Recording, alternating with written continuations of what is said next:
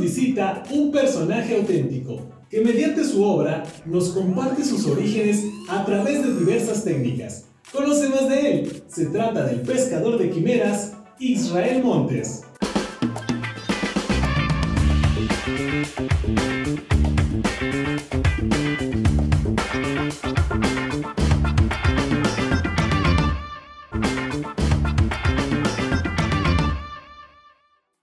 Estamos con nuestro invitado, el maestro Israel Montes, y vamos a empezar con el combo de preguntas. Israel, yo te lanzo así la primera y como venga a la mente, respondes. ¿Listo? Listo. Vamos a ver, para que la gente conozca un poquito más del maestro. Si tuvieras que vivir en una isla por un mes, ¿cuáles son esas tres cosas que no podrían faltar en tu maleta? Un machete, soy de pueblo y un machete, con un machete hago maravilla. Agua, eh, ya lo de para dibujar, estaba yo pensando en materiales, pero no, eso puedo dibujar en la piedra, como Natural. algo que dé ahí carbón, lo que sea.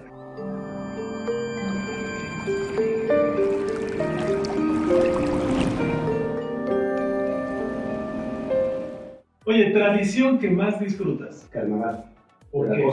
Además del arte, ¿qué otro talento tienes y pocos saben? Tal vez la música, Platillo oaxaqueño que no te cansas de comer. Los tamales de la costa.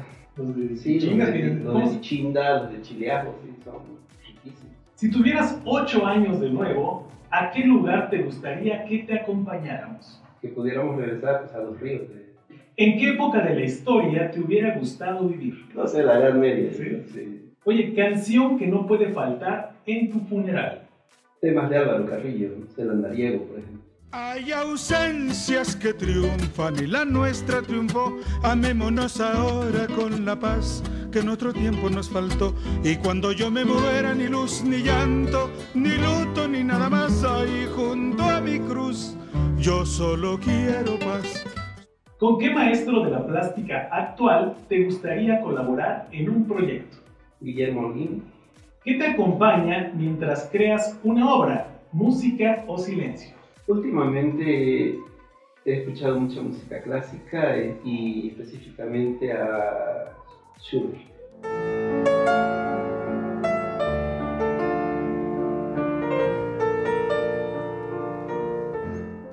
Oye, menciona algo que siempre quisiste aprender, pero que por una u otra cosa no has podido. Querido aprender inglés, francés y creo que no se me da, ya, ya, ya. Pero sí, por lo menos has tomado un cursito Sí, con amigos. varios, y, y medio puedo ahí captar dos, tres cosas, eh, leer un poquito, pero como no se practica también. Pero por ahí hay alguien que ya me prometió que me va a enseñar a ver si es cierto. Por último, viajemos al futuro. ¿Qué frase adornaría tu tumba? ¿Cómo te gustaría ser recordado? Cada vez este, necesito de, de menos cosas. Lo que quiero es ir soltando, soltando y, ser pleno con lo, que tengo. Bien, y continuamos eh, conociendo más de nuestro invitado y vamos a la sección ¿Qué prefieres? Que son preguntas sin sentido, pero que dicen mucho de nuestro invitado. Aquí tenemos papelitos, tú los sacas, yo lo leo y tú respondes. ¿Qué prefieres? ¿Trabajar un día en el taller del maestro Francisco Toledo o trabajar un día en el taller del maestro Rufino Tamayo? Ay, los dos. Medio, medio, medio, lo- Tamayo.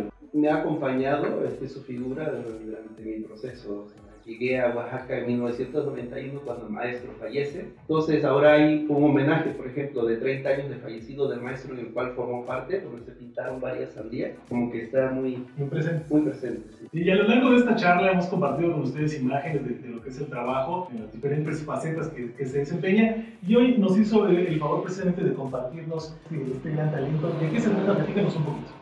Esta obra es una pieza este, papel, es una técnica mixta porque empleo acrílico, acuarela, carbón. Me gusta mucho tratar el tema de la dualidad, vida, muerte, animal, humano. El lagarto que está a manera de como una figura humana que se representa el nahualismo, ¿no? que es este misticismo de nuestras creencias, de nuestros pueblos acá.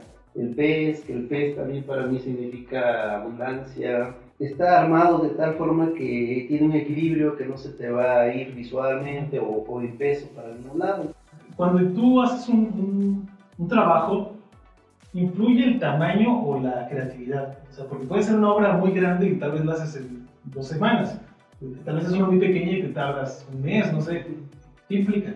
Tiene, cada formato tiene su propio carácter, su propio sentido, su propia alma. Fíjate que lo que puedes expresar en formato grande, en cierto modo es distinto a lo que expresas en un formato pequeño. Y por ejemplo, a mí me pasa que en los formatos pequeños mi composición es de una forma y en los grandes es de otra, ¿no?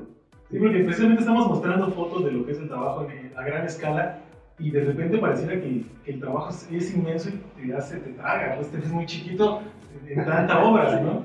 Sí, sí, sí, este, pero son bellísimos los dos. Fíjate que yo de, como estrategia lo que hago, cuando trabajo mucho formato grande y llego a cansarme, no de la cuestión de esfuerzo físico, sino a cansarme mentalmente de ese formato, cambio a pequeños o a medianos. Y con ese simple hecho, estoy trabajando audio, pues ahora me voy a, a dibujar, este, me voy a hacer grabado, me voy a hacer escultura y con eso no llego a, a ese cansancio. Si fueras reportero por un día y tienes que entrevistar a uno de estos grandes maestros, ¿qué prefieres? ¿Platicar con Rafael, platicar con Leonardo da Vinci o con Miguel Ángel? Con Leonardo. Se cuenta por ahí que había hecho un mural muy bello, una técnica que se llama encausto. Esa técnica es a base de cera de abeja y resina. Y es muy resistente al tiempo, pero su único talón de Aquiles, su problema es el calor, el sol. Pero estaba en interior, no había problema aquí fue el que el maestro hizo unas calderas porque él inventaba todas sus herramientas y para darle un calor, para que la cera cuando tú le, la pones al sol, saca un brillo, pero no la debes estar cuidando inmediatamente meterla, ¿no? O sea, ¿qué soplete, lo que quieras. Este, y si está en interior, pues ahí le puedes dar con soplete, ahora. Ah. Pero ese tiempo él hizo unas calderas y las pasó cerca para que agarrara ese brillo natural y además de que la protege, pues le da un brillo muy, muy bello derritía todo. Pero precisamente esa, la, la técnica del, del encauste, de la encáustica, es una que tú dominas, pero... Es de mis favoritas, sí. Si tuviera que elegir sería mi técnica favorita, el encauste, la cera. ¿Qué prefieres? ¿Impulsar ahora una nueva generación de jóvenes artistas o que después de muerto tu obra sea tu mejor legado? Impulsar jóvenes.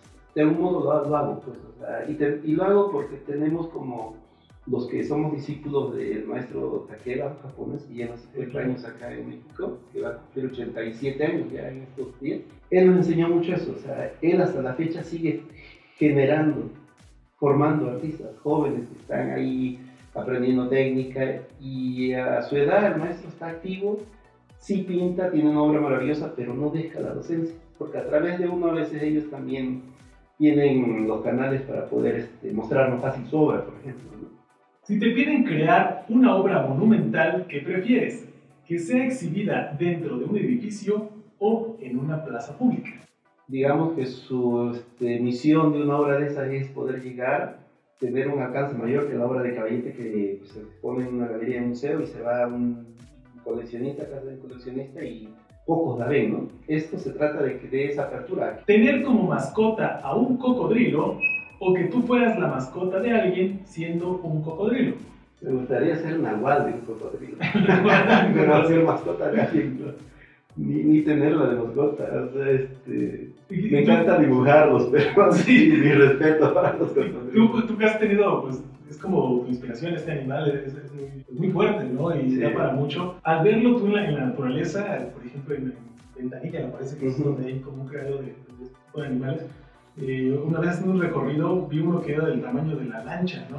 Y es impresionante cómo... Sí, ¿no? Parecen troncos humanos, hay troncos vivientes, y cómo los alimentan también con los pollos y todo eso. ¿Qué te gusta de, de este animal cuando lo ves al natural? bueno, primero verlos ahí, ¿no? En su hábitat y este, disfrutar de su naturaleza, de la textura de su piel, de este, su anatomía, que se me hace, le ha servido para poder estar en distintas etapas, ¿no? De la historia. Entonces es un animal que se ha adaptado a muchos climas, a muchas eras y, este, y sigue aquí. ¿Qué prefieres? ¿Inventar un nuevo animal o crear un nuevo color? Ah, yo creo que un animal que ahorita estoy haciendo una serie que se llama Quimeras. Y Quimera pues es un animal fantástico, ¿no? es pues, un animal con dos cabezas, con, con patas de diferentes animales, este, incluso con cabezas humanas, mis personajes son así. Los sueños como tal, fíjate que yo más me motivo me inspiro, digo ahora antes no estaba yo de acuerdo con esa palabra porque para mí inspiración es ese momento mágico que sucede cuando estás horas y horas trabajando y se da la conexión con la obra. Esa es la inspiración para mí.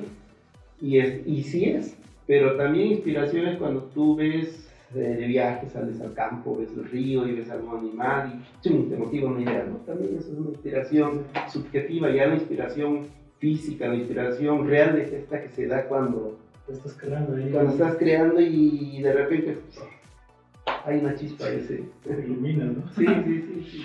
Venga, bastante interesante. Nosotros seguimos conociendo más del maestro Israel Montes. Bien, y finalmente estamos en la sección de qué se trata para conocer un poquito más sobre la disciplina de nuestro invitado. ¿Qué hay, de ti? ¿Qué, ¿Qué te está motivando ahora? Está un proyecto para septiembre en Costa Rica octubre, octubre en Costa Rica y fecha por definir en Argentina, en la parte norte de Argentina. Y hay dos eventos con un amigo artista allá que estamos haciendo un intercambio, hacer proyectos, dar pláticas, dar talleres a niños, este, compartir con otros artistas de allá, este, incluso trabajar. Hay un término que usamos a la limón, cuando trabajamos dos artistas en una misma pieza dos o más ¿Al limón? Al, limón. Es un término taurino que es cuando torean dos a un solo. Fíjense, es que nosotros eh, tenemos eh, pues, la dicha de contar con la visita del maestro. Él es bastante sencillo, pero su obra ha estado en diversas partes del mundo, en Barcelona, en Japón, en infinidad de, lugares, y dice, bueno, ya viene a Argentina. Eh, ¿Qué se siente cuando ya alguien de tu obra, ahora sí que pasando ya la, la frontera, el charco, qué te llena? Y es mostrar a través de una obra mostrar eh, nuestra cultura, este, nuestras raíces. Y es un orgullo, es una satisfacción cuando encuentras personas allá que te reciben. ¿no? normalmente la obra de oaxaqueños es bien recibida. ¿eh? Oye, ¿y qué es eso que te gustaría que se dijera de tu obra y no se ha dicho? Voltea a ver a tu tierra, voltea a ver a tu pueblo, voltea a ver tus tradiciones, tus raíces. Y desde ahí genera un lenguaje, desde ahí genera un estilo y ahora sí ofrécelo al mundo. Porque cuando logres hacer este proceso, tu obra va a ser honesta. Entonces, honesta, honestidad. O sea, es una obra honesta. Y bueno, eh, precisamente ahorita estamos apreciando otra de tus creaciones. ¿Esta qué título lleva y qué te inspiró a realizarla? Y esta es como la que dio pie a esta serie de chamán. Sí, porque es como una curandera, una chamana, este, mucho misticismo, eh, muchos animales. Me gusta mucho esta fusión que yo creo que, se puede este, percibir en mi obra, que es esta mezcla de lo que es las, tres culturas, europea, este, la indígena, la local y la africana. Entonces yo veo mucho el arte africano aquí, me encanta el arte africano. Sí hay una frase ahí que dice que ser pintor es estar dispuesto a vivir horas de frustración a cambio de un instante de gozo. ¿Qué es el gozo cuando, ah, ya, me gustó, va, satisfecho, queda, vámonos? Ese es el gozo. Dura nada y vamos a la que sigue. Y muchas horas de frustración de que no, sí, es muy natural. O sea, no es gozo, ¿eh? Pintar y estar ahí, crear una obra no es gozo como tal, o sea, depende, pues, o sea, para alguien que está metido en esta disciplina de la creación del arte, es una lucha, una lucha que a veces se gana, a veces se pasa, a veces no. Y cuando no, pues es una batalla que pierdes, pero la retomas después y, y logras resolverlo, ¿no? Eh, Israel, gracias por tu tiempo, tenemos aquí un pequeño souvenir de tu visita y tenemos también una sorpresa para ustedes, así que muy pendientes. Y como les comentábamos, el maestro trajo regalos, dos libros Coméntanos, eh, Israel, de qué se trata este detallazo que tienes para la gente, para los seguidores de Oaxaca tiene de todo.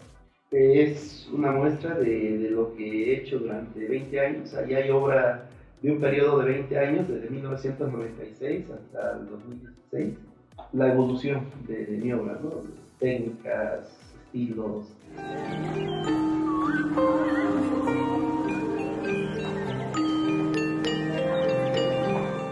Bueno, pues ahí está el, detalle. Y la forma de que ustedes puedan eh, participar, vamos a hacer un pequeño sorteo. Y van a tener que responder en este presente, en este video, dos este, preguntas que vamos a hacerles. Una de ellas es, ¿de dónde es originario el maestro? Un lugar bastante pintoresco, ya nos dijo que es por la costa, ahí está la pista. ¿Y cuál es esa otra habilidad que tiene el maestro, además de la pintura? Ya nos contó que está relacionada ahí con un poquito de la música, más o menos la pista. Así es que participen todos ustedes, coméntenos ahí las dos respuestas y todos eh, aquellos van a estar participando en este sorteo que vamos a, realizar. Nosotros les vamos a indicar cuándo.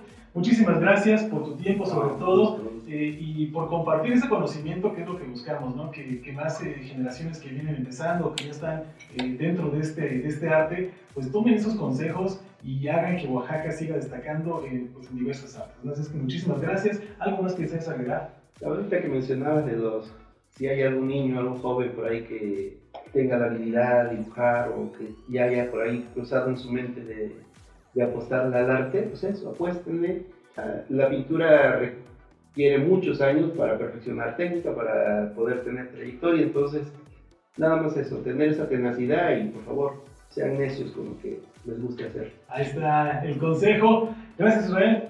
Gracias a todos. Soy Jair García y como dice la canción, la vida es un juego, nada es para siempre. Disfruten jugar.